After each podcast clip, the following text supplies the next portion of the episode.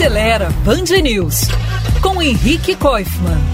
Eu tenho falado aqui no Acelera sobre pequenos erros que a gente comete às vezes na manutenção do carro e que acabam encurtando a vida útil do motor, podendo até provocar defeitos graves. Mas sabem qual é disparado o componente que pode causar mais estrago no carro? Acertou quem falou no motorista. Fazer coisas como acelerar forte logo depois de ligar o motor de manhã é das piores coisas que se pode fazer com um carro. E passar as marchas no momento errado tanto para cima em velocidades baixas ou subidas, quanto para baixo, reduzindo abruptamente velocidades altas, também diminui bastante a expectativa de vida do conjunto mecânico. Junte a isso dirigir com o pé pousado sobre a embreagem, a mão descansando sobre a alavanca de mudanças e o coquetel de veneno contra a saúde e a durabilidade do carro está pronto, mesmo que você faça todas as revisões do manual.